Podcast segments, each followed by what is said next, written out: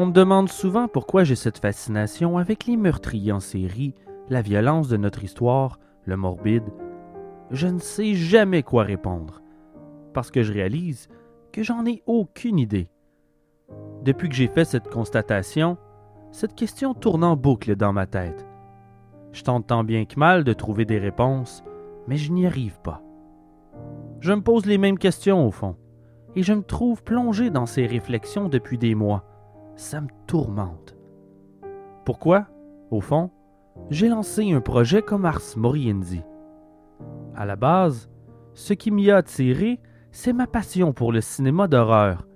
J'ai vite réalisé que la vraie vie est plus horrible que la grande majorité des films d'horreur qui s'en inspirent. Je me rappellerai toujours la première nuit durant laquelle j'ai fait une petite recherche sur Internet sur les tueurs en série.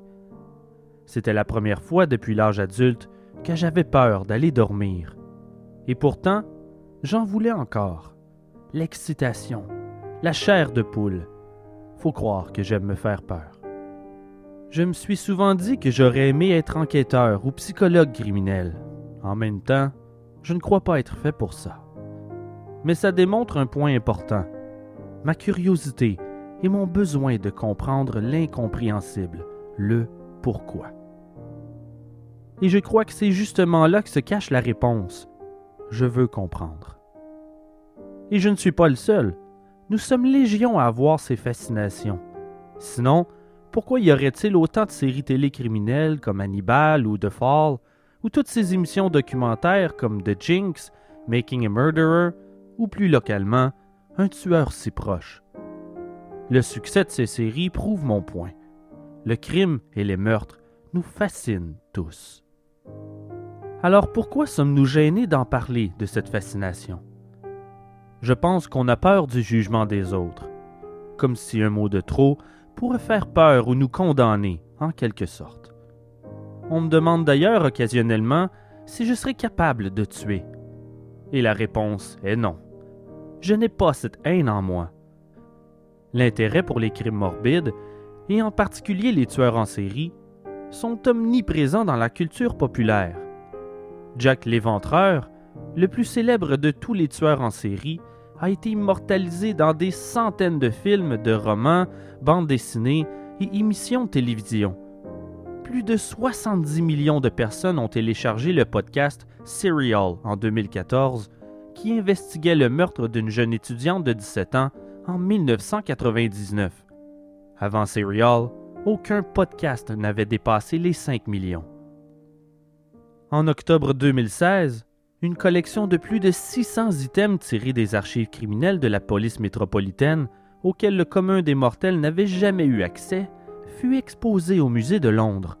Ce fut l'exposition la plus populaire de toute l'histoire de ce musée. Des visites guidées des lieux de résidence de meurtriers ou de diverses scènes de crimes non seulement existent, mais elles deviennent carrément des lieux de pèlerinage. Selon l'historienne culturelle Alexandra Warwick, les sites où ont eu lieu des meurtres représentent une map de l'intérieur de l'esprit du tueur, comme si son esprit y était exposé, son travail affiché, signé, comme un texte à lire. Sans oublier le murderabilia, c'est-à-dire collectionner des objets ayant appartenu à des meurtriers il est possible de se procurer des cartes d'identité, des vêtements, des cheveux, des documents, des photos et même des toiles peintes par des meurtriers durant leur incarcération. Par exemple, des toiles morbides de clowns peintes par le célèbre John Wayne Gacy se sont vendues à l'encan pour 5000 dollars. Une carte de soie signée de la main de Ed Gein, datant de 1983, est présentement en vente pour 12 500 dollars. Et il y a celles, euh, je dis celles car c'est plus souvent qu'autrement des femmes, qui prennent contact avec des tueurs en série pendant leur incarcération. Ils correspondent par la poste avec ces meurtriers, leur envoient des lettres sympathiques, des lettres d'amour, certaines proposent même le mariage. Par exemple, le tueur en série Peter Sutcliffe, connu comme le Yorkshire Ripper, correspond régulièrement avec 17 femmes. Certains désirent même l'épouser. Pourtant, Il est responsable de l'agression et du meurtre violent de 13 femmes entre 1975 et 1980. En d'autres mots, il représente le cauchemar pour les femmes anglaises de cette époque. Qu'est-ce qui peut bien attirer certaines à correspondre avec lui? Récemment, une auditrice a pris contact avec moi par le biais de Facebook. Elle m'a raconté être en correspondance avec Luca Magnotta. Ils se sont écrits quelques lettres, envoyé des photos, carte d'anniversaire et même parlé au téléphone. La question qui me vient, c'est qu'est-ce qu'elle espère de cette correspondance? Quelles sont ses intentions? Elle m'a aussi précisé ne pas en avoir parlé avec ses amis de peur d'être jugée. Et on la comprend.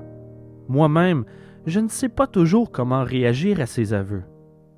Ma curiosité veut en savoir plus, mais en même temps, j'ai envie de mettre cette personne en garde, puis pourquoi ce serait mal au fond? C'est terrifiant a priori, mais lorsque je lis leurs lettres et écoute leurs appels téléphoniques, ça semble très ordinaire, même sympathique comme échange. Ça me paraît tout innocent. Et sans vouloir accorder quelconque pitié envers Magnota, parce que je n'en ai pas, malgré le crime horrible qu'il a commis, n'est-il pas tout simplement humain? Ça va très bien, merci. Excusez-moi, mon français est non bon. Euh, si euh, tu parlais euh, anglais, c'est bon pour moi. C'est très bon, OK. Okay, so you're doing good? yeah, what about you?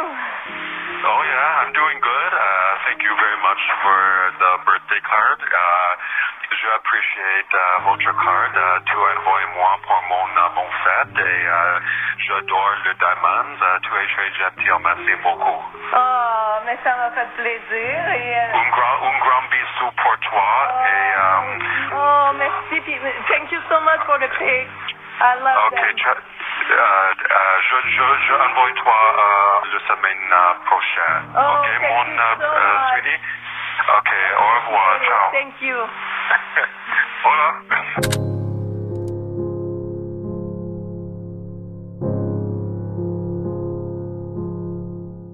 L'hystérie actuelle entourant les tueurs en série n'a rien de nouveau. Ils attirent une attention massive depuis l'arrivée des journaux au début du 19e siècle. William Corder, une des dernières personnes à être pendue publiquement en Angleterre, accusé du meurtre de sa femme, attira une attention incroyable de la population et des médias avant et après sa mort en 1828. Corder est responsable d'un seul meurtre et son crime n'est pas particulièrement horrible. Néanmoins, il est considéré aussi infâme que Jack l'Éventreur pour son temps. Son meurtre fut ensuite représenté dans des pièces de théâtre et des spectacles de marionnettes à travers tout le pays.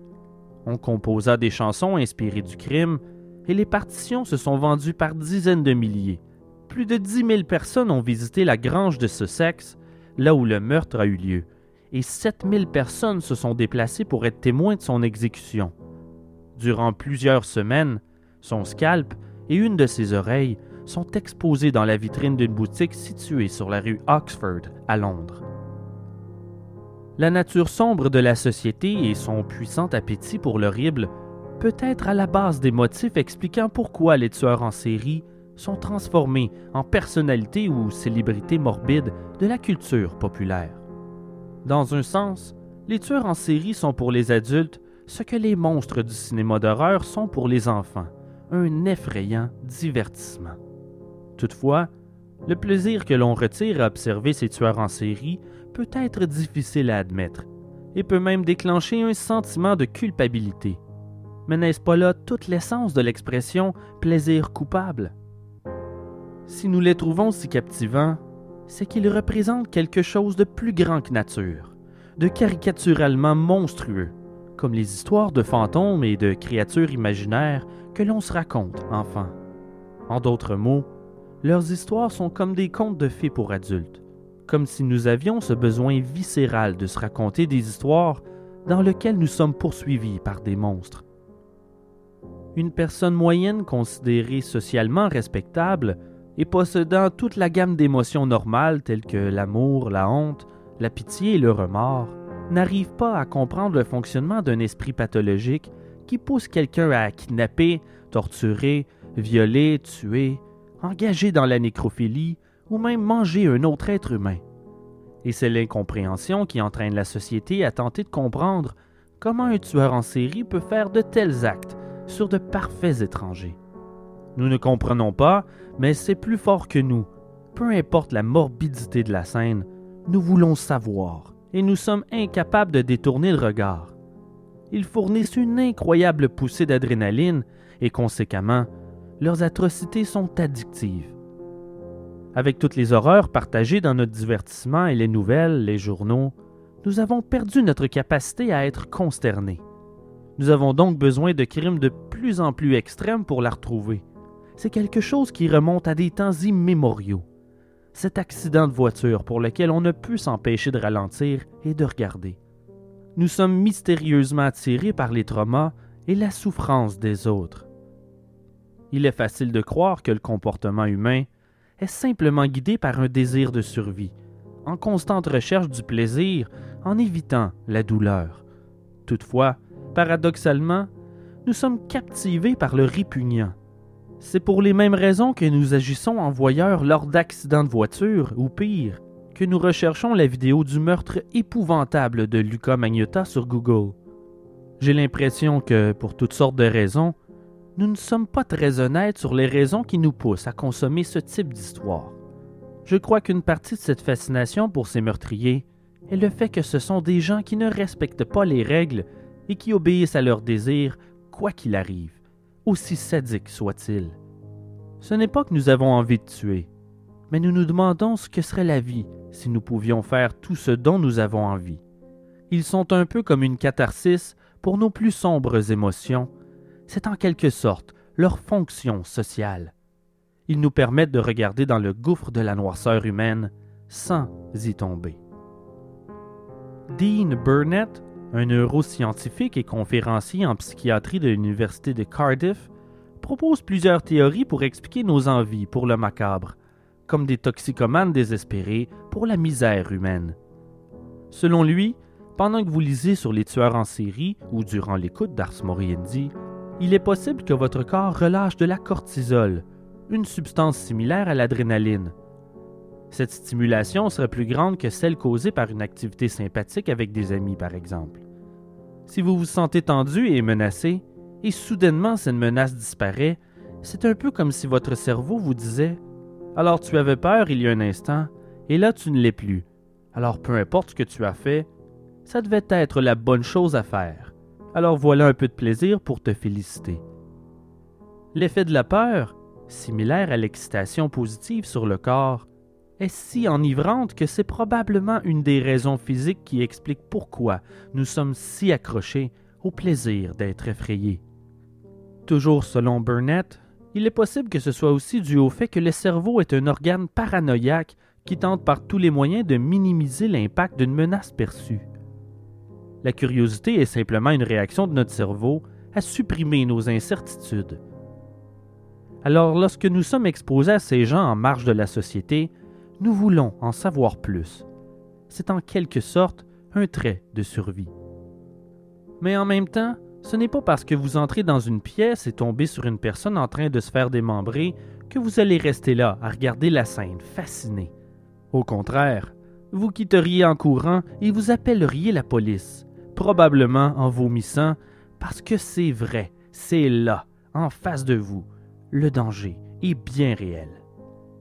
Néanmoins, lorsque vous regardez un documentaire ou écoutez Ars Moriendi, vous pouvez vous en distancer tout en continuant de le regarder. Vous obtenez les bénéfices d'apprentissage et de découverte de l'horrible scène qui se déroule sans toutefois vous mettre en danger porter de l'intérêt à la façon dont les autres agissent et font les choses est toujours un intérêt qui, en réalité, est envers nous-mêmes. Comprendre l'autre pour mieux se connaître. Sommes-nous capables de faire la même chose? Qu'est-ce que ces gens ont de différent? Et peu importe ce qu'on peut se raconter pour se déculpabiliser, cet intérêt n'est jamais pour les victimes. Nous sommes intéressés par le casse-tête, le labyrinthe intrigant des émotions humaines nos comportements et nos motifs. Ce n'est pas tant dans l'acte en soi, aussi terrible soit-il, mais plutôt le pourquoi qui nous intéresse. Qu'on le veuille ou non, ces monstres, comme on aime les appeler, sont tout aussi humains que vous et moi, il y a une part de leur folie en chacun de nous et vice-versa. Maintenant, reste à voir laquelle. Peut-être réussirons-nous à le découvrir ensemble à mesure que se déroule cette deuxième saison qui s'éveille dans vos oreilles.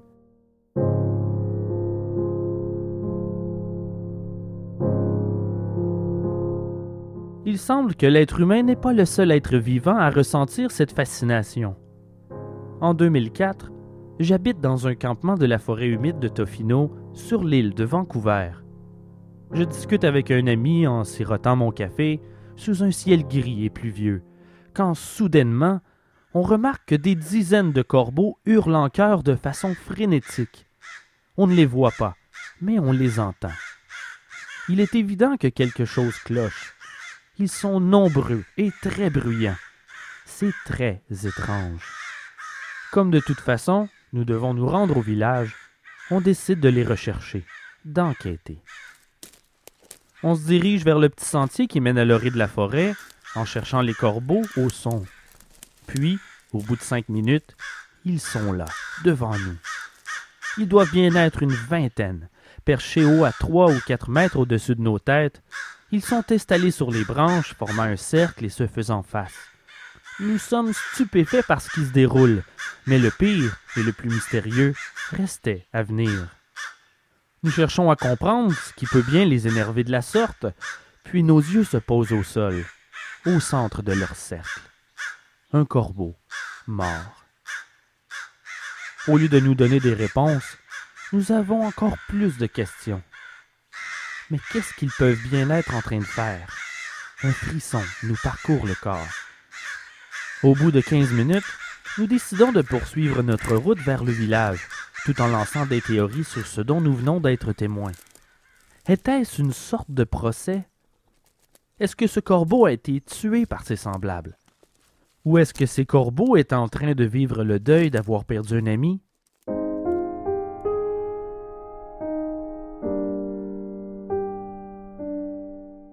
Pourtant nous savons, ou du moins c'est notre certitude, que les animaux n'ont pas le même rapport que nous avec la mort.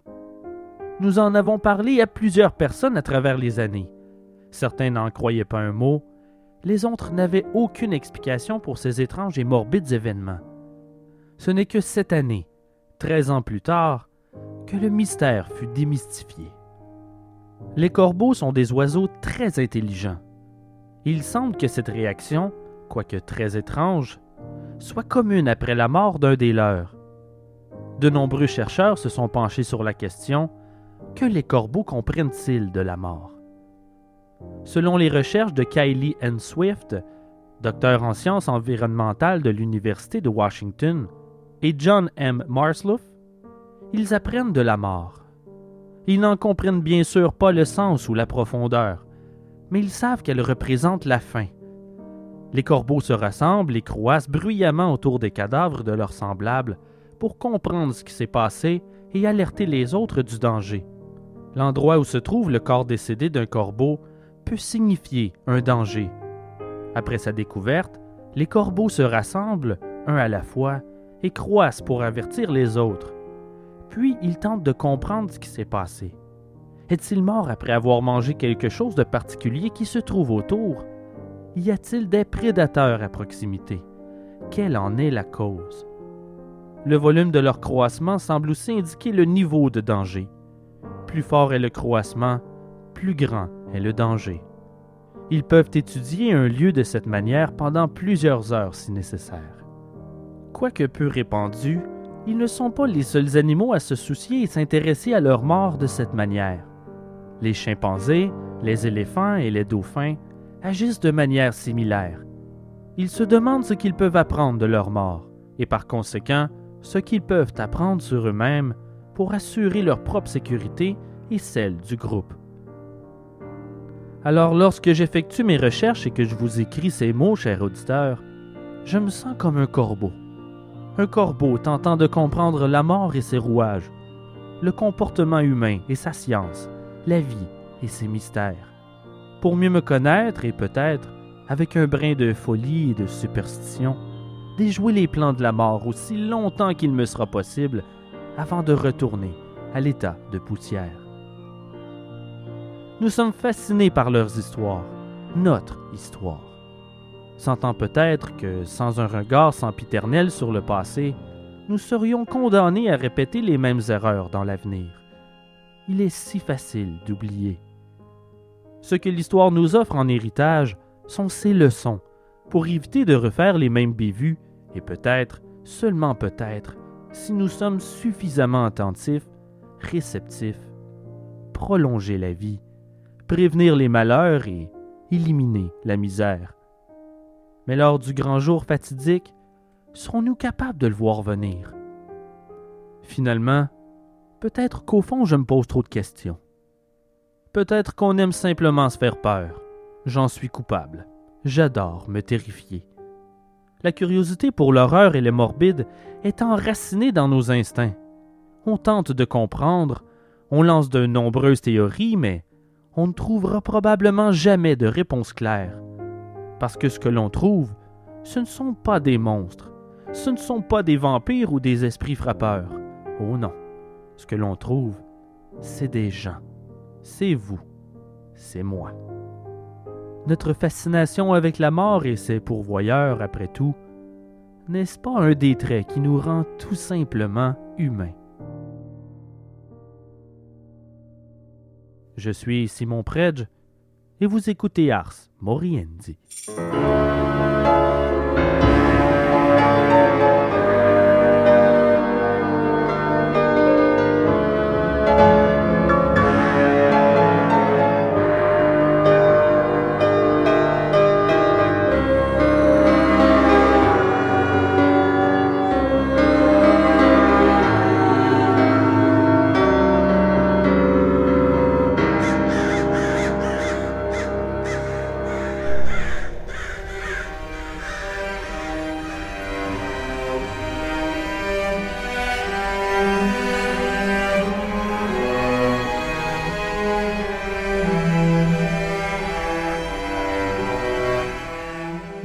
Sentir en sécurité.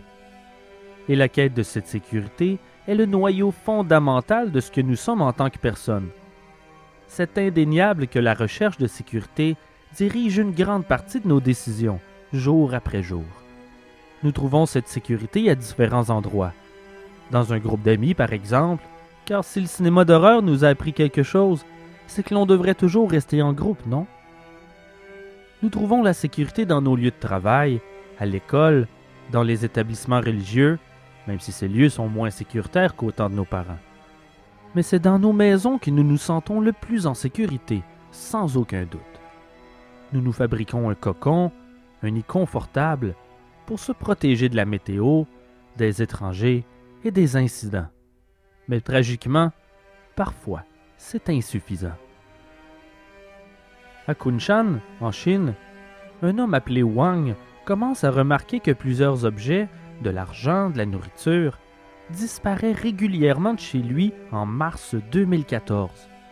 Mais il ne comprend pas comment c'est possible car il barre toujours sa porte et ses fenêtres lorsqu'il quitte l'appartement. Finalement, le 29 mai 2014, Wang revient chez lui et se retrouve pris à l'extérieur car une deuxième serrure, dont il n'a pas la clé, est barrée. Il appelle la police qui défonce la porte et inspecte les lieux. Il trouve un trou dans le plafond de la cuisine menant au grenier.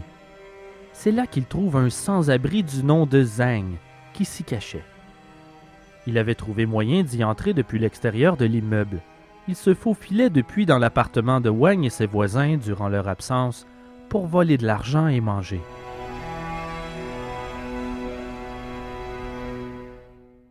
En décembre 2010, une femme de Modesto en Californie s'inquiète de plus en plus.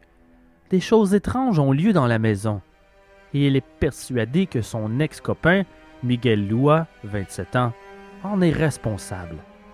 Elle croit qu'il entre par effraction en son absence. Une nuit, elle branche son cellulaire pour le charger avant de dormir. À son réveil, le cellulaire est disparu. Elle appelle la police qui fouille la maison. Dans le grenier, il trouve Lua, qui se cache sous une pile de mousse isolante. Il s'y cachait depuis plusieurs semaines pour épier son ex-copine. Il a durant la nuit volé le cellulaire pour savoir si elle voyait d'autres hommes. Il est arrêté et interrogé. Ce n'était pas sa première fois. En juillet de la même année, il était entré par effraction et s'était caché dans la demeure d'une précédente ex-copine, et elle avait obtenu deux injonctions contre lui.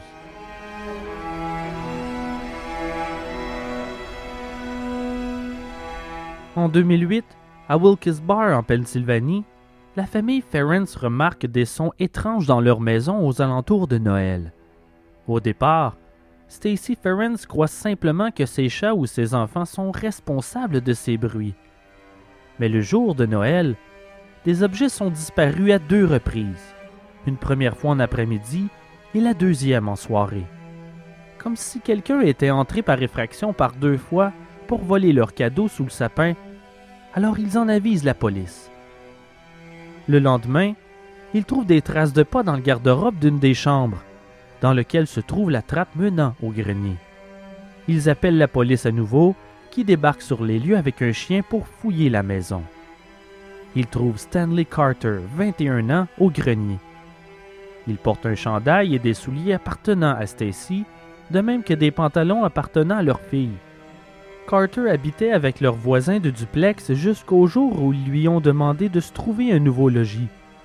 Ils exigeaient qu'il quitte la maison. Il semblait avoir quitté pour de bon en date du 19 décembre, mais apparemment qu'il avait plutôt emménagé dans le grenier que partageaient les deux locataires. Il fut condamné à 23 mois de prison.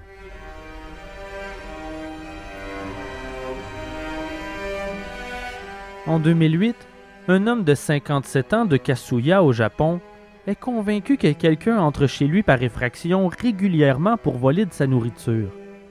Mais il ne comprend pas de quelle manière le ou les coupables réussissent à entrer chez lui considérant qu'il barre toujours ses portes et que ses fenêtres d'appartement sont inatteignables de l'extérieur. Pourtant, la nourriture continue de disparaître. Alors un jour, l'homme installe un système de caméras de sécurité pour surveiller les lieux en son absence. Le surlendemain, il regarde la vidéo en direct prise par les caméras sur son cellulaire et il constate un intrus se déplaçant dans son appartement. Il appelle la police qui débarque sur les lieux pour y trouver la porte fermée à clé.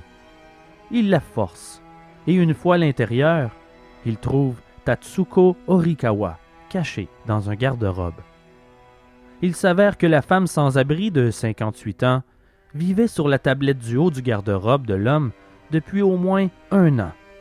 Orikawa ne sortait de sa cachette qu'en l'absence du locataire pour manger et se laver. Elle était entrée par la porte un jour que l'homme avait oublié de barrer en quittant. Elle évitait d'être détectée en restant incroyablement propre.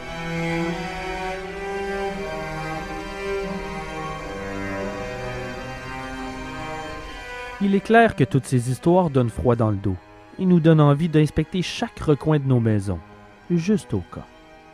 Il y a de quoi devenir paranoïaque. Mais une histoire se détache des autres. Une histoire horrible et sordide qui vous fera sursauter à chaque petit bruit inexpliqué de votre demeure.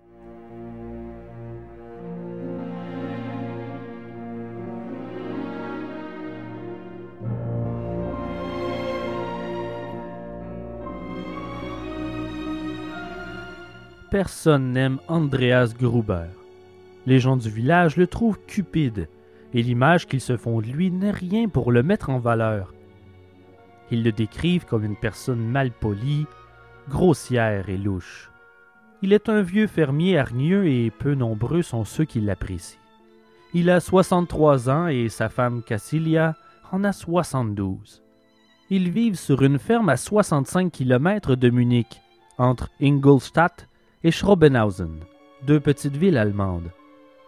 Mais ce n'est pas leur ferme toutefois. Elle appartient à leur fille, Victoria, 35 ans.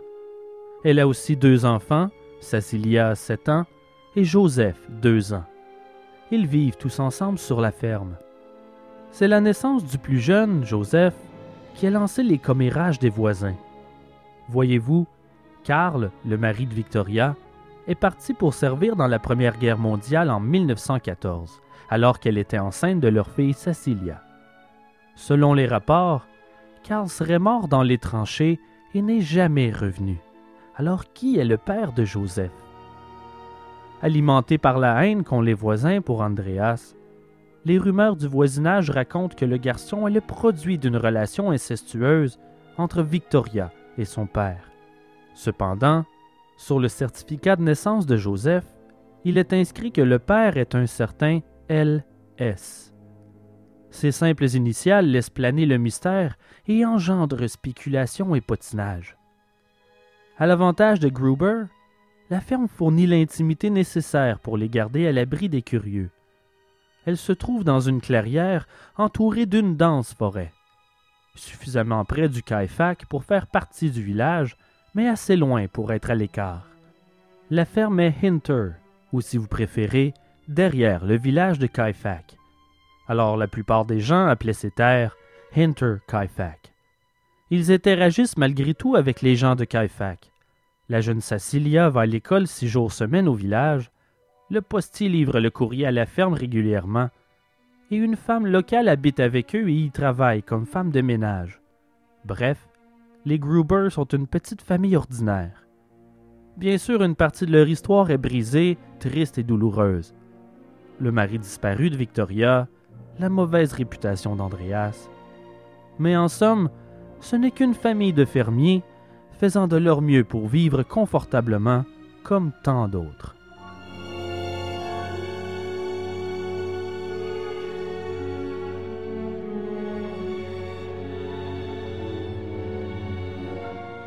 Au cours de l'automne 1921, la femme de ménage des Grubers quitte son emploi. Elle prétend que la ferme est hantée. Elle entend des bruits étranges alors qu'il n'y a personne autour et a remarqué à plusieurs reprises que des objets ont été déplacés sans qu'aucune explication ne soit trouvée. Mais surtout, elle n'a jamais l'impression d'être entièrement seule. Elle se sent épiée, constamment. Il faudra plusieurs semaines à la famille Gruber pour lui trouver une remplaçante, et entre-temps, l'hiver s'installe, drapant les terres de son manteau blanc. La vie sur la ferme devient alors plus insulaire, isolant les Gruber dans un silence feutré. Comme il n'y a aucune récolte durant les mois d'hiver, leur routine se limite à s'occuper des animaux et à rester bien au chaud. Mais de petites choses commencent à arriver, qui attirent leur attention, mystérieux et inexpliqués. Ils commencent à se demander si la femme de ménage n'avait pas raison. Peut-être que la ferme est réellement hanté après tout. Ils entendent souvent des bruits dans le grenier. Andreas tombe même sur un journal dans la maison qu'il ne se souvient pas avoir acheté. Lorsqu'il pose des questions à sa femme et sa fille à ce sujet, ils sont tout aussi déconcertés. Puis, une clé de la maison disparaît. C'est plutôt inquiétant, c'est le moins qu'on puisse dire.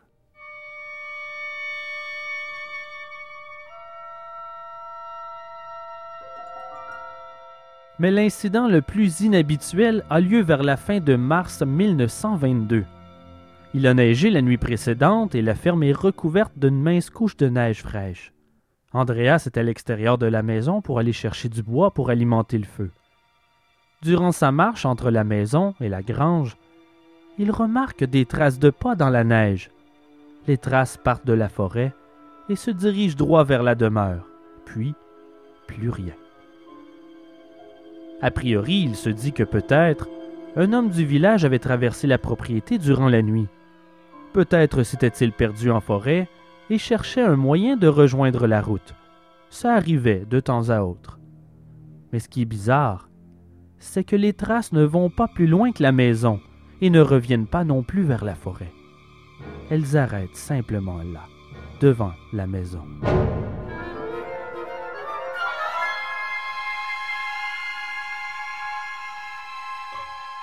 Nous le savons car Andreas en a parlé à plusieurs personnes lors de sa visite au village le lendemain. Il était de toute évidence troublé par ce qu'il avait vu. Aucun de ses voisins n'avait vécu quoi que ce soit de semblable.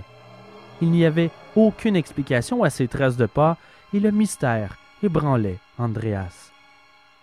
C'est la dernière fois que l'on vit le vieux fermier vivant.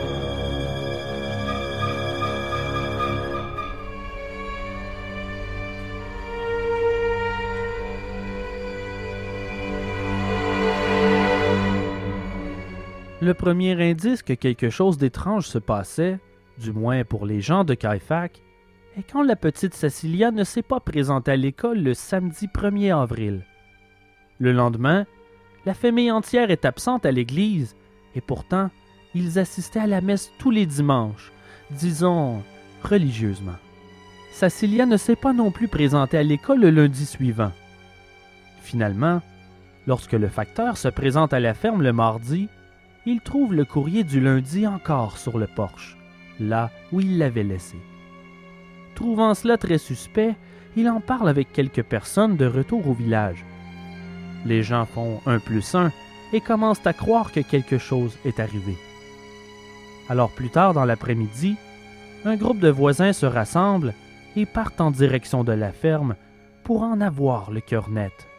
Vous avez déjà remarqué comme les sons à l'extérieur semblent étouffer lorsqu'il vient de neiger? Comme si le monde autour de vous est en sourdine, les bruits amortis, l'atmosphère d'un calme presque angoissant. J'imagine que ces hommes ont probablement remarqué ce silence inhabituel à leur arrivée sur la ferme des Gruber ce jour-là. Un des hommes, nommé Lawrence Schlittenbauer, se met à appeler Andreas et les membres de sa famille, espérant de les voir sortir sur le pas de la porte. Il n'obtient en guise de réponse qu'un silence à donner la chair de poule. Les hommes se regardent, inquiets, mais ils ne baissent pas les bras. Ils se dirigent ensemble vers la grange. Il fait jour, alors peut-être sont-ils en train de s'occuper des animaux. Mais lorsqu'ils ouvrent la porte, ils sont accueillis par une vision macabre.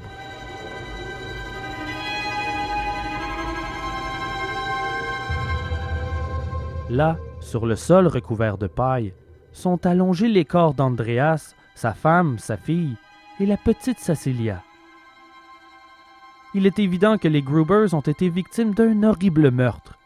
À ce moment, Schlittenbauer entre dans la maison au pas de course, la grange et la maison étant connectées par une porte.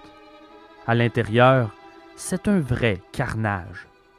Maria Baumgartner, la nouvelle femme de ménage, qui venait à peine de commencer à travailler à la ferme le vendredi précédent, est allongée dans sa chambre, morte, dans une mare de son sang.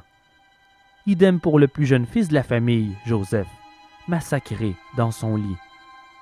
La scène est terrifiante. Les hommes sont estomaqués. C'est une hécatombe.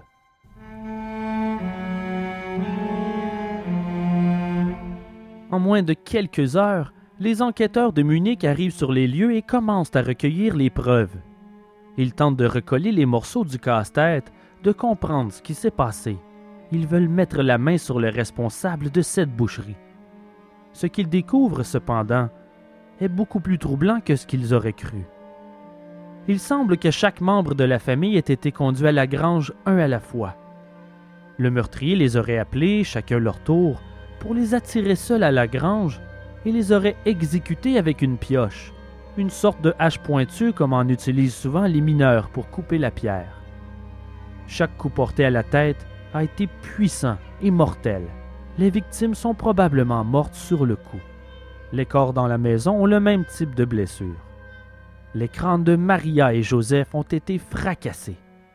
Selon la police, le responsable savait se servir d'une pioche et il s'en est servi sans aucune hésitation. C'étaient des meurtres de sang-froid, sans l'ombre d'un doute. Toutefois, l'arme du crime est introuvable.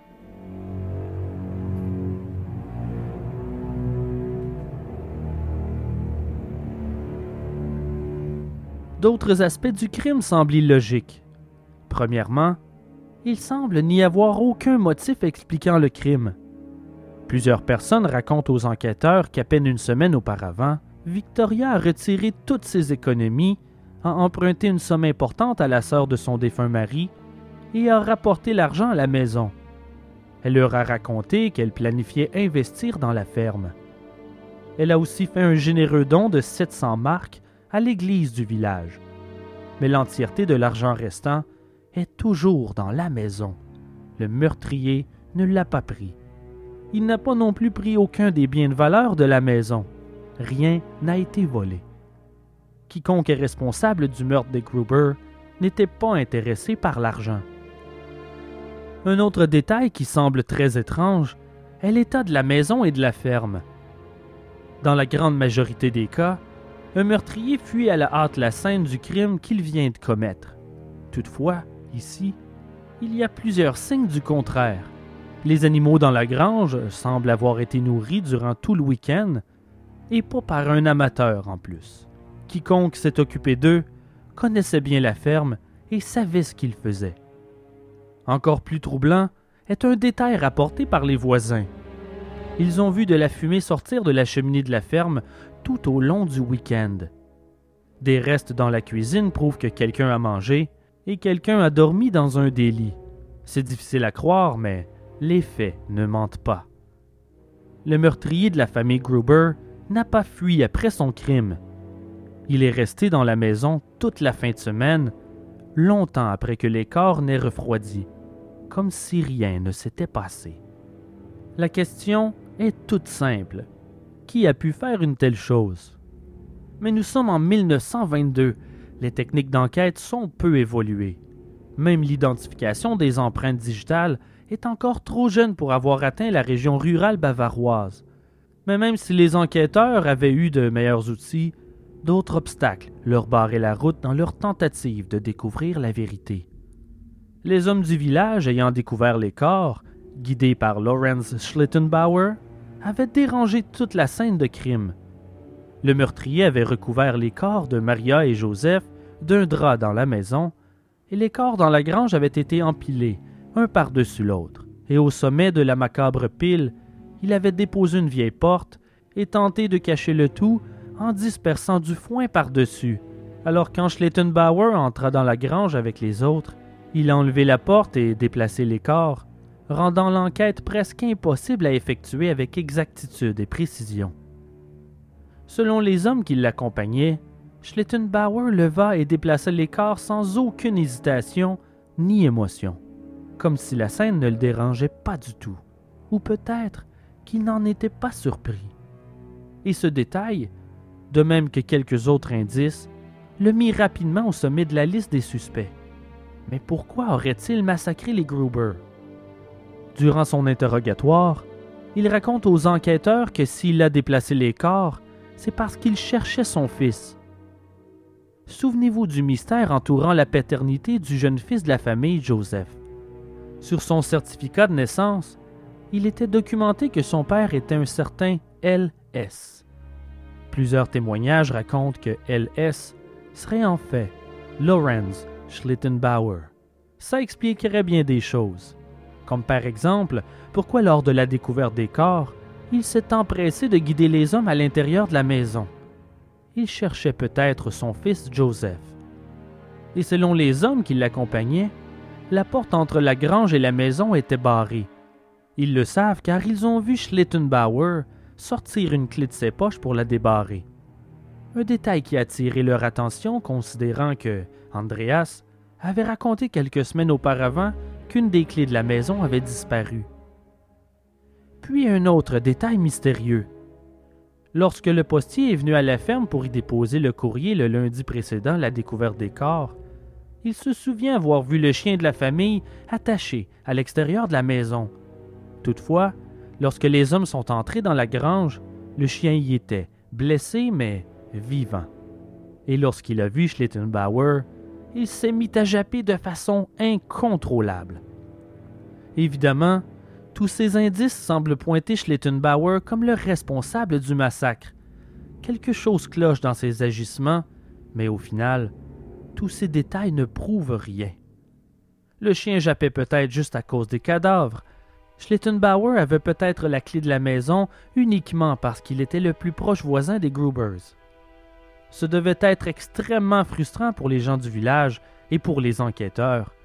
Mais tous ces indices sont mystérieux, subtils, insuffisants, et c'est pourquoi il ne fut jamais accusé du crime.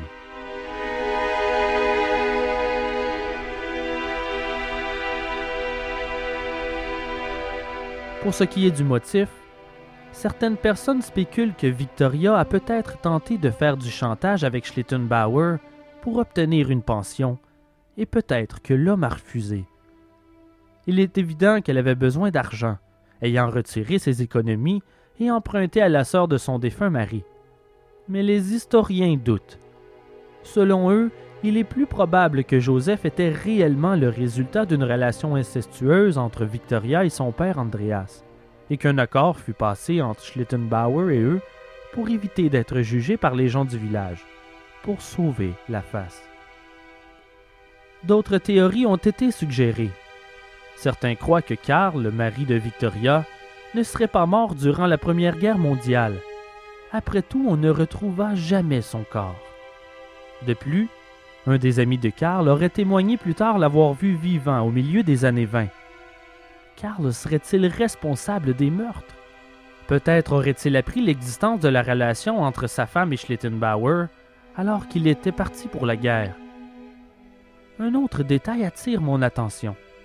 La nouvelle femme de ménage. Plusieurs indices démontrent que le meurtrier aurait été dans ou autour de la maison des Grubers durant plusieurs semaines avant le massacre du 31 mars.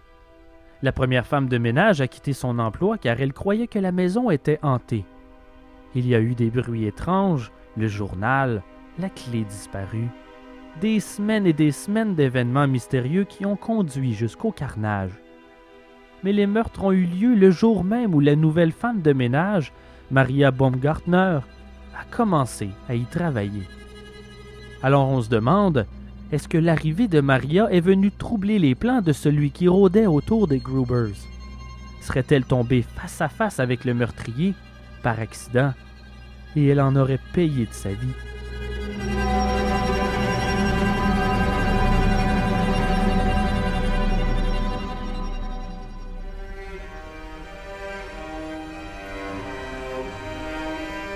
Hinterkaifeck a une atmosphère de cabine dans les bois, comme le point central de tant de films d'horreur. Un lieu de retraite, loin des curieux, à l'abri du reste du monde.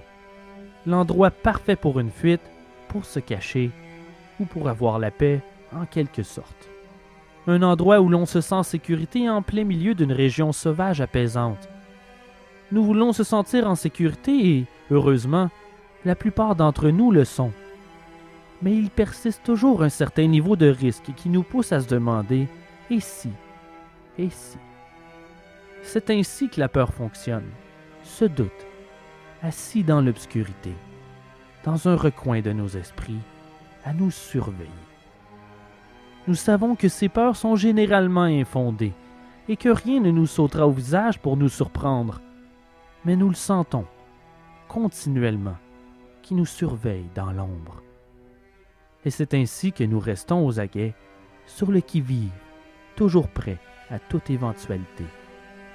Je ne peux m'empêcher de me demander si les Grubers avaient ce sentiment d'insécurité durant les longs mois qui ont mené à leur dernier jour. Si Andreas avait ce sentiment d'être continuellement épié, mais que son bon sens lui faisait repousser cette pensée, avec l'impression que son esprit lui jouait des tours.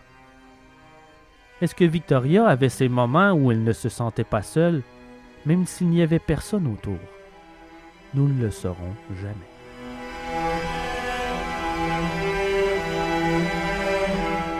Le physicien qui a effectué l'autopsie sur les six victimes leur a enlevé la tête et les envoyé à Munich pour les étudier davantage.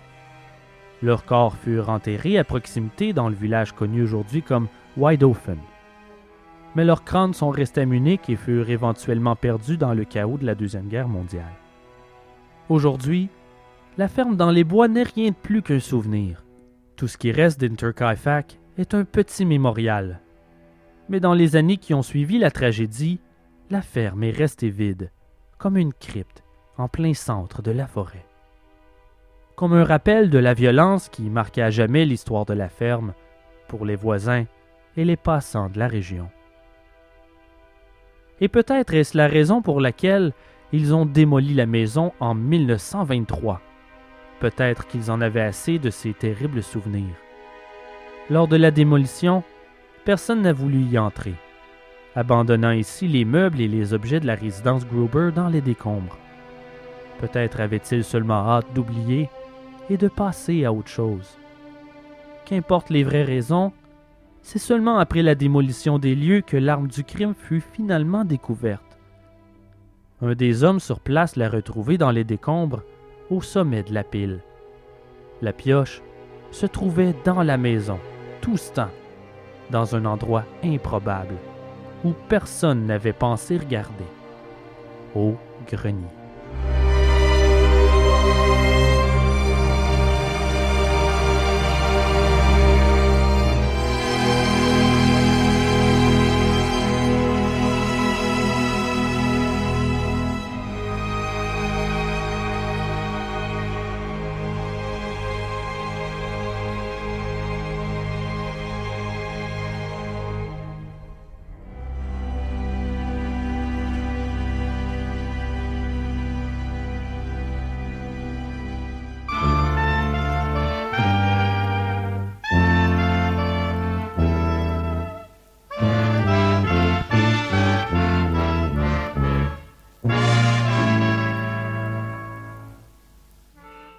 C'est maintenant l'heure de la chronique nécrologique, ce bref moment de dernier hommage qui nous fait réaliser notre fragilité et ô combien nombreuses sont les manières de quitter ce monde.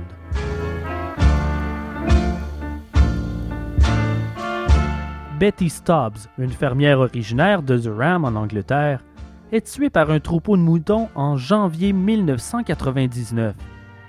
Elle roule à vélo sur ses terres en direction de l'enclos qui se trouve à proximité d'une carrière désaffectée pour nourrir ses moutons. Ils sont affamés et foncent à toute vitesse vers elle alors qu'elle ouvre la grille. Les moutons la renversent et elle tombe en bas de son vélo. La horde frénétique ne ralentit pas et continue de la pousser. Elle tente de se relever mais n'y arrive pas à temps et elle tombe en bas de la falaise. Elle survit un instant la chute, mais son vélo, qui la suivait de près, l'achève en tombant directement sur son crâne. Elle avait 67 ans. Qui aurait cru qu'une partie de saute-mouton pouvait être mortelle?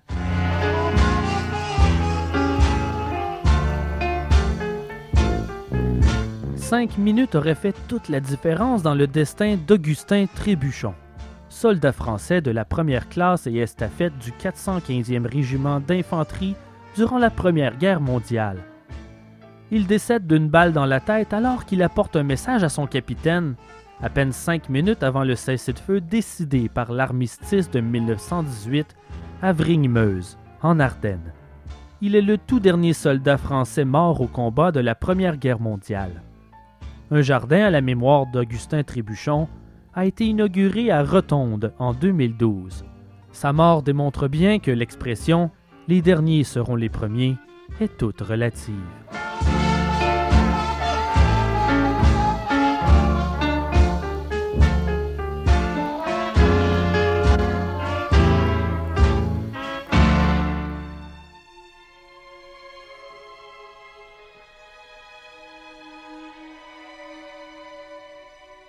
Nous sommes nombreux à avoir peur de la mort, et ce n'est rien de surprenant. Quoi de plus effrayant que l'inconnu et ses mystères? Toutefois, il y a selon moi quelque chose de plus terrifiant que la mort. Quelque chose de peu commun de nos jours, certes, mais un frisson d'effroi nous parcourt tout le corps à la simple pensée d'en être victime. Imaginez pendant un instant que vous vous réveillez dans un cercueil, six pieds sous terre, dans un silence et une obscurité complète. Vous manquez d'air, vous frappez de toutes vos forces, vous hurlez à gorge déployée, mais personne ne peut vous entendre. Personne ne vous sauvera. Vous êtes enterré vivant. N'est-ce pas la chose la plus horrible que l'on puisse imaginer? On appelle cette peur la taphophobie.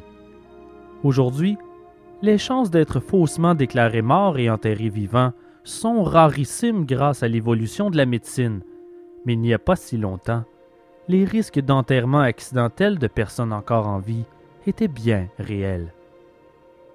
À une certaine époque, il était commun de transporter les chasseurs malades ou blessés dans une caverne à proximité pour qu'ils se reposent pendant que la chasse se poursuivait. Pour le protéger des animaux sauvages, ces chasseurs refermaient l'entrée de la caverne avec une grosse pierre, ou ce qu'ils pouvaient trouver dans l'espoir que lorsque leur ami aurait repris des forces, il sera en mesure de déplacer la pierre et sortir pour rejoindre le groupe. Plusieurs chasseurs ne sont jamais sortis vivants de ces cavernes. Cette peur n'est pas basée que sur des habitudes d'autrefois, mais plutôt un mélange de coutumes oubliées et de faits véridiques. Par exemple, une légende raconte qu'au 16e siècle, un moine de Saint-Colomba du nom de Oran fut le premier chrétien enterré sur l'île écossaise de Iona. Les travaux de la chapelle de Iona n'avancent pas et parfois les travailleurs arrivent sur les lieux pour reprendre le boulot et constater que ce qu'ils avaient bâti la journée précédente est démoli, sans aucune raison. Saint Colomba aurait alors reçu un message des cieux lui disant que les murs de la chapelle ne seraient érigés que s'il enterrait un homme vivant sous les fondations. Le moine Oran se porte volontaire. Mais quelques jours après son enterrement, il est exhumé et l'on découvre qu'il est toujours vivant. Oran prétend avoir vu le ciel et l'enfer, mais Saint Colomba n'en croit pas un mot. Oran est accusé d'hérésie et il est à nouveau enterré vivant.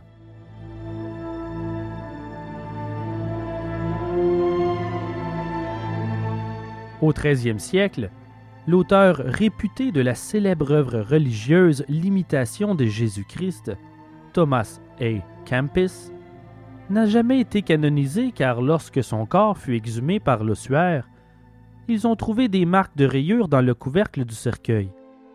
Il avait de toute évidence été enterré vivant et s'était réveillé, prisonnier, sous la terre. Toutefois, il avait cherché à sortir du cercueil, et ils en ont conclu qu'il n'était pas réconcilié avec sa foi, sinon il aurait accepté son sort au lieu de combattre la mort.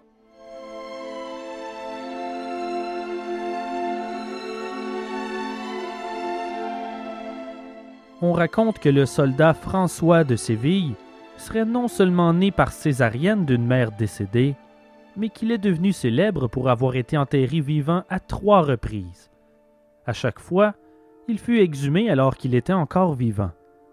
Il est décédé à l'âge de 105 ans d'un rhume, après, dit-on, avoir chanté la sérénade à une concubine toute la nuit.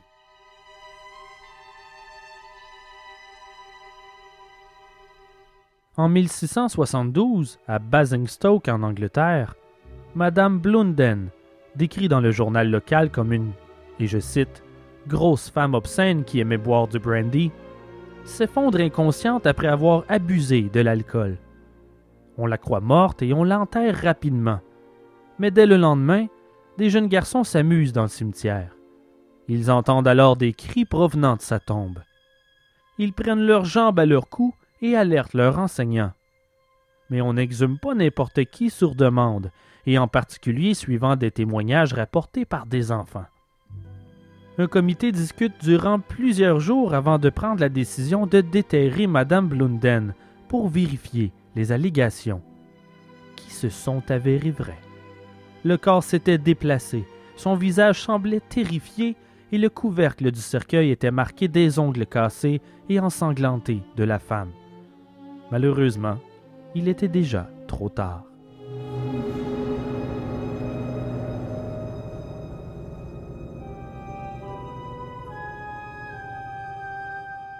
Une femme du nom de Nicole Tantillet de Dijon en France est jetée par erreur dans une fosse à cadavres en 1558 durant la peste noire.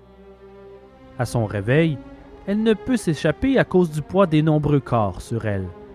Heureusement, elle est découverte par des fossoyeurs venus jeter une autre pile de corps dans la fosse quelques jours plus tard, et elle s'en est sortie, saine et sauve.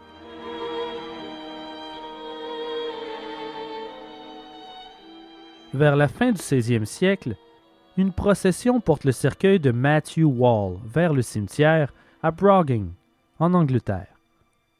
Un des porteurs trébuche, provoquant la chute du cercueil.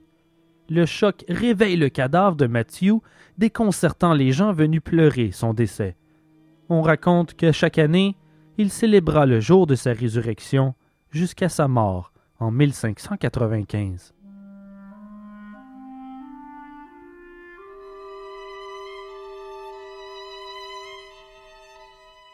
À l'avènement du 17e siècle, Marjorie Elphinstone décède et elle est enterrée à Ardtannies, en Écosse.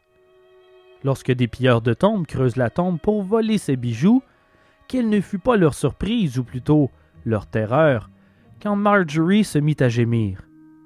Les pilleurs, horrifiés, ont fui pour leur vie. Marjorie s'est finalement réveillée, a marché jusqu'à chez elle et a vécu six ans de plus que son époux.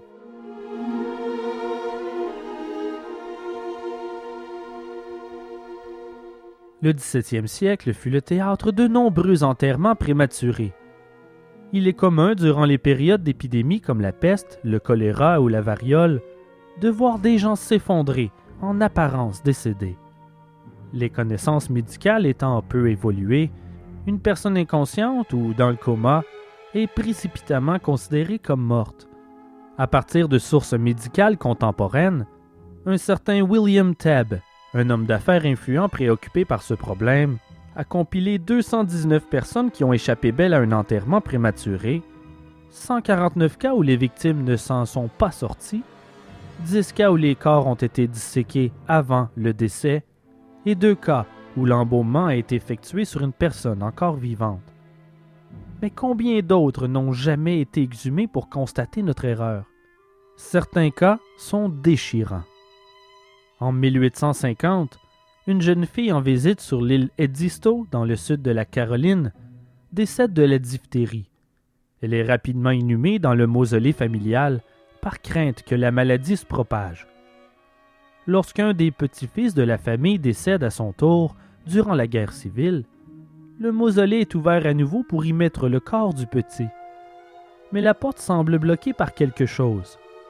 Il se met à quatre pour pousser et débloquer la porte, et enfin réaliser que ce qui la bloquait est le squelette de la jeune fille.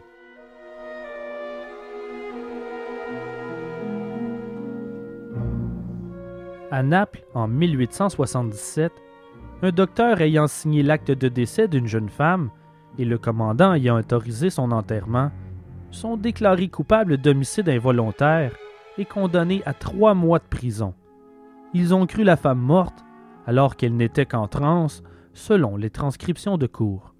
Quelques jours plus tard, ils ont ouvert la tombe à nouveau pour y mettre un second corps. Ils ont retrouvé le corps de la première femme déplacé et en sang, ses vêtements entièrement déchirés, et elle s'était même brisé des membres en tentant de se dégager, sans succès.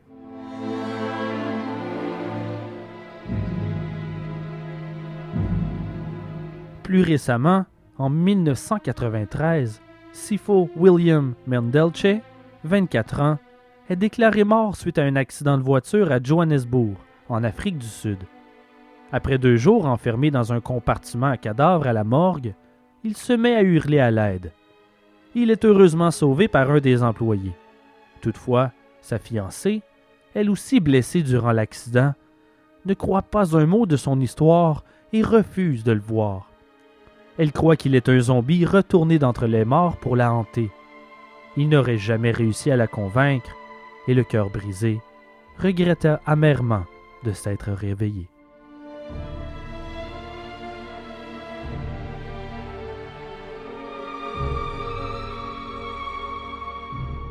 En 1994, Mildred C. Clark, 86 ans, est resté 90 minutes dans un sac mortuaire à la morgue de l'hôpital d'Albany avant qu'un préposé réalise que le sac respire. Elle a été trouvée étendue sur le plancher de son salon, froide et immobile, sans battement de cœur détectable ou autre signe de vie. Elle était raide comme une planche. Le coroner n'a pas eu à penser deux fois avant de la déclarer morte. Apparemment, elle n'était pas d'accord avec le diagnostic mais elle est tout de même décédée une semaine plus tard.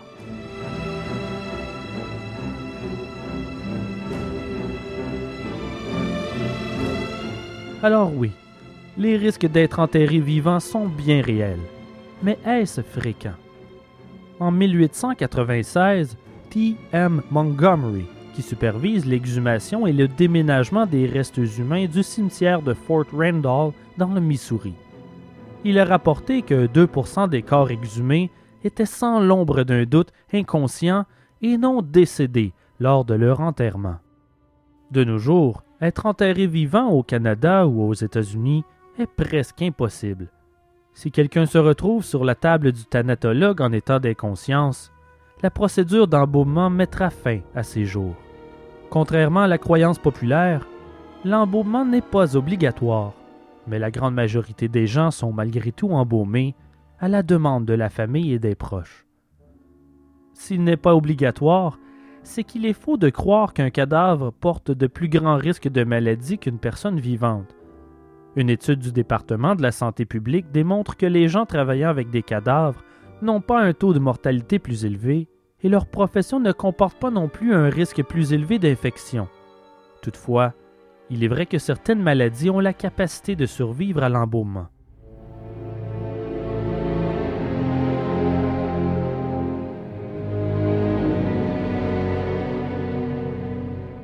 En 1884, un médecin pathologiste s'apprête à faire un examen post-mortem à la morgue de New York. Quand le pathologiste procède à sa première incision au scalpel sur la dépouille, le mort se réveille et empoigne le médecin par la gorge. Le choc du médecin est si grand qu'il meurt d'une crise cardiaque.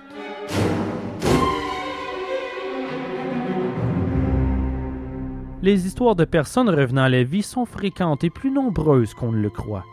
Plusieurs cas sont très bien documentés. Par exemple, celui du révérend Schwartz, un missionnaire oriental. Lors de ses funérailles, on fait jouer son hymne préféré, ce qui le réveille. Il se redresse dans son cercueil et demande à la foule pourquoi tout le monde le regarde.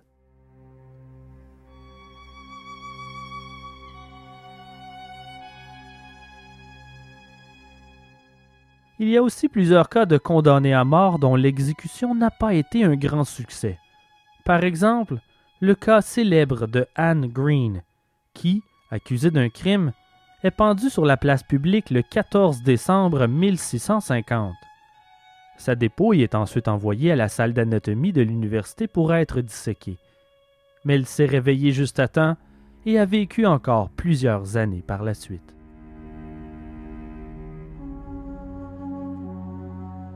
William Dewell, condamné à mort pour viol et meurtre, est pendu à Tyburn, un petit village anglais, en novembre 1740. Son corps est ensuite amené pour dissection. L'assistant fait remarquer que l'homme respirait encore et qu'il avait un pouls, faible certes, mais un pouls tout de même. Malgré d'atroces douleurs, au bout de deux heures, il allait déjà mieux et buvait allègrement une bonne coupe de vin. Il retourna vite en prison et fut éventuellement exilé.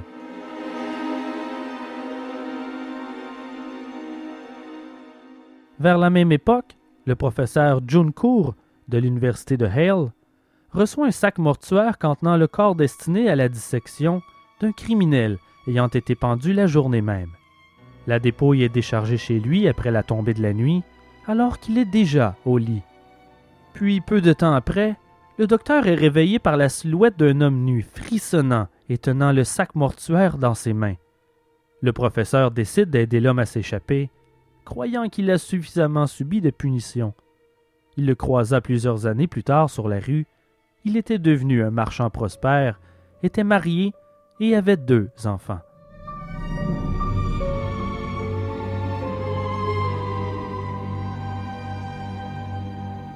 Même s'il est peu probable que nous soyons enterrés vivants de nos jours, nombreuses sont les personnes qui ont fait des pieds et des mains pour s'assurer que ça ne leur arrive pas. C'est ainsi qu'est née la pratique de réveilleur de mort. C'est-à-dire qu'une personne reste assise à côté du mort jusqu'à l'enterrement, au cas où il se réveillerait, spécialement en période d'épidémie, certaines maladies pouvant jeter une personne dans le coma et donner l'impression de décès. Très nombreux sont les comateux ayant été enterrés prématurément. Certains ont même demandé que des tests spéciaux soient effectués sur leurs dépouilles dans leur testament pour que l'on s'assure qu'ils soient véritablement morts. Que ce soit des incisions chirurgicales, arroser une partie du corps avec de l'eau bouillante, toucher leur chair avec du fer chauffé à blanc, les poignarder dans le cœur ou même les décapiter, les techniques utilisées étaient nombreuses. Occasionnellement, on enterrait les morts avec les moyens nécessaires pour s'achever en cas de réveil. Une arme à feu, un couteau, du poison pouvant être enterré dans le cercueil avec le défunt. Suite à la publication du livre Mortae Incerte Signa, ou Signe incertain de la mort si vous préférez, en 1740, plusieurs États allemands changent ces lois concernant l'enterrement, décrétant qu'il devait être repoussé de 24 ou même 48 heures après le décès. Puis en 1788, un docteur autrichien, Johann Frank, recommande de conserver les corps à la surface pour deux à trois jours pour attendre que la putréfaction commence son travail, étant la plus sûre technique selon lui pour confirmer la mort.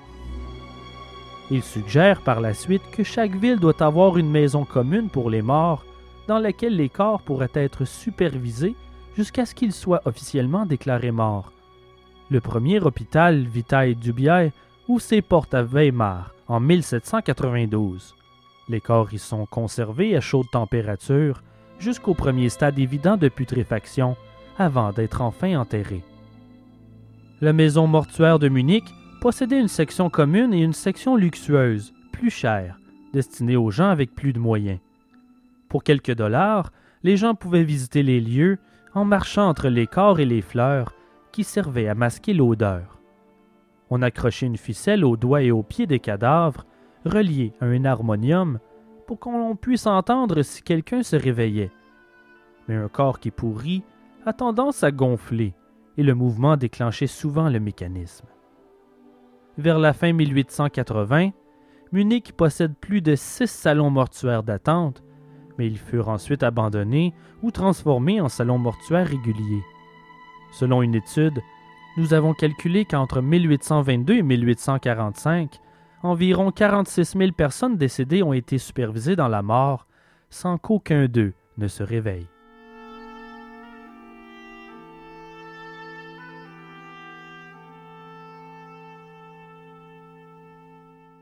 Les cris de détresse d'une jeune Belge s'étant réveillée d'un coma alors que le cercueil descendait en terre a tant troublé le comte Karniché Karniki, chambellan du tsar et docteur de la faculté de droit de l'université de Louvain, qu'il invente un cercueil tout spécial pour éviter ce type de problème, qu'il fait breveter en 1897.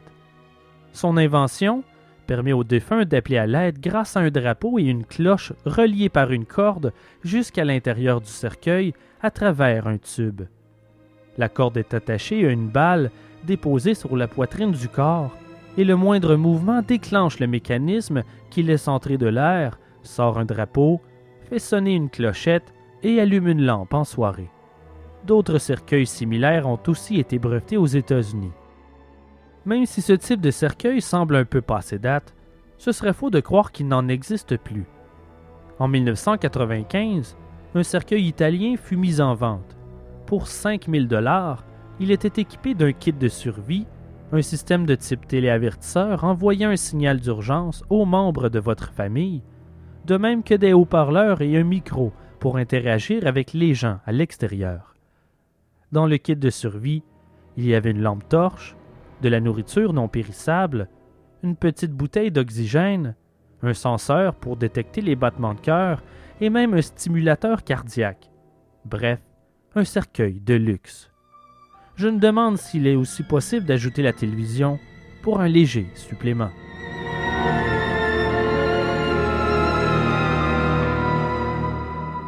Personnellement, je suis un peu claustrophobe. Lorsque je suis coincé dans un espace trop étroit et que mes mouvements sont limités, j'étouffe et je panique. J'arrive quand même à garder le contrôle toutefois. Je prends une grande respiration et ça passe, parce que je sais qu'il y a toujours une porte de sortie. Mais d'après moi, si je me retrouvais enterré vivant, six pieds sous terre, dans un cercueil à peine plus large que mes épaules, je perdrais sans doute la tête et je plongerais dans une démence certaine, jusqu'à manquer d'air et m'effacer en plongeant dans un sommeil éternel. C'est comme ça que ça fonctionne les phobies après tout. Inexplicablement, elles nous font perdre le contrôle et la raison.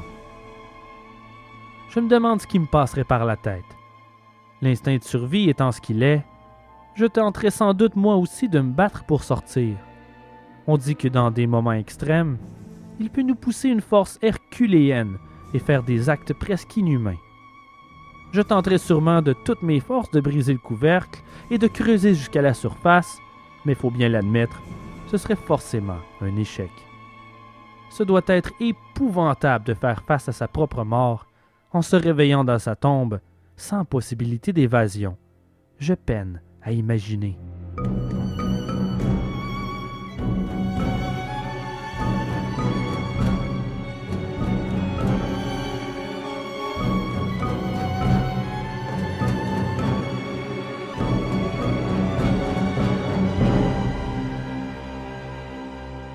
Mary Hart est une fabricante de corsets et une couturière de New Haven, dans le Connecticut. Elle est une femme sans histoire qui vit modestement. Le 15 octobre 1872, elle s'évanouit soudainement d'une cause inconnue. Elle ne se réveille pas. Vers minuit, elle décède. Elle n'a que 47 ans et la tragédie secoue la famille, et c'est normal. En plus d'être inattendue, 47 ans est très jeune pour mourir, même au 19e siècle. Les endeuillés font les arrangements nécessaires pour qu'elle soit enterrée immédiatement. Je peux imaginer la douleur de perdre une épouse, une mère, une amie. Ils voulaient probablement mettre cette situation derrière eux le plus tôt possible et faire leur deuil. On raconte que l'esprit de Mary hante le cimetière Evergreen encore aujourd'hui. Plusieurs ont raconté avoir freiné leur voiture sur le bord de la route pour prendre une femme en autostop à proximité du cimetière, mais lorsqu'ils ont ouvert la portière, la femme avait disparu. D'autres prétendent que Mary était une sorcière, mais avouons-le, il est plutôt commun au 19e siècle de trouver des femmes innocentes accusées de sorcellerie. Nombreux sont les étudiants du collège local qui ont visité la tombe de Mary à travers les années on raconte qu'elle est maudite. La légende dit que quiconque visite sa tombe à minuit en paiera de sa vie. On l'appelle aujourd'hui la légende de Midnight Mary.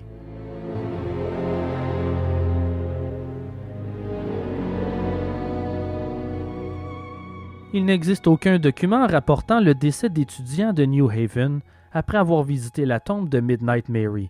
Vous vous en doutez bien. Mais que cette légende soit basée sur des faits réels ou non, ça ne l'empêche pas de se propager et de faire frémir les jeunes en quête de sensations fortes les soirs d'Halloween. Mary est enterrée le lendemain de son décès, le 16 octobre 1872, par les membres de sa famille. La nuit suivant les funérailles, la tante de Mary fait un horrible cauchemar. Elle rêve de Mary, encore vivante, qui se débat de terreur dans son cercueil. Elle hurle et gémit de désespoir. Ça semble si réel. Le cauchemar habite la tante de Mary longtemps après son réveil. Elle ne peut s'empêcher d'y penser, et ce, à un point tel qu'elle réussit à convaincre la famille et les autorités d'exhumer le corps. Elle veut en avoir le cœur net. Ils déterrent le cercueil et l'ouvrent. Ce qu'ils y voient allait les hanter pour le restant de leur jour.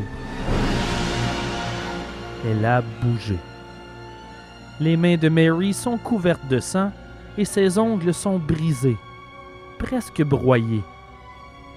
La raison saute aux yeux alors qu'ils inspectent le couvercle du cercueil. Le revêtement de tissu intérieur a été déchiré. Apparemment, Mary s'est réveillée de son coma et dans une panique inimaginable, a tenté de gratter le couvercle pour s'évader de son lieu de dernier repos.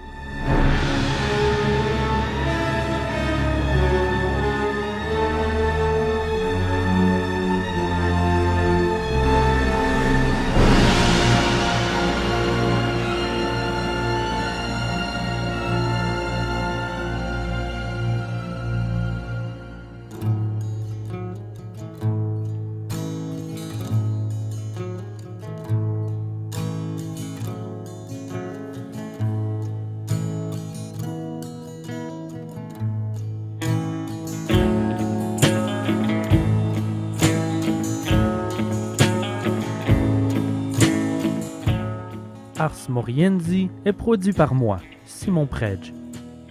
Je tiens à remercier Laurence Côté-Collins pour son écoute, ses conseils et la réalisation des publicités vidéo annonçant la nouvelle saison du podcast.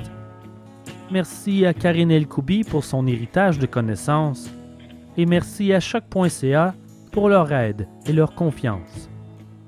Je vous invite à visiter le blog au www.arsmoriendipodcast.ca.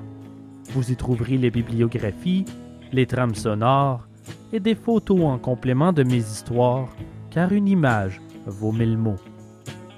N'hésitez pas à nous laisser vos commentaires sur iTunes et sur la page Facebook. Si ce n'est déjà fait, prenez une minute de votre temps pour nous laisser un petit mot. Ça nous aide énormément. Et parlez-en à votre entourage aussi. Propagez ces histoires de l'inévitable. Merci aux généreux donateurs, notamment André Houle, Olivier Tardif, Elisabeth Girard et David Thériault. Vos dons nous aident à la production de l'émission. Mais surtout, merci à vous, cher public, de nous suivre pour une deuxième saison. Je vous ai préparé des histoires effrayantes, sordides, parfois troublantes, parfois sans qu'une tête, qui en disent long sur la nature humaine. On s'embarque pour une autre saison sur le thème de la famille et la communauté, qui vous donnera assurément froid dans le dos.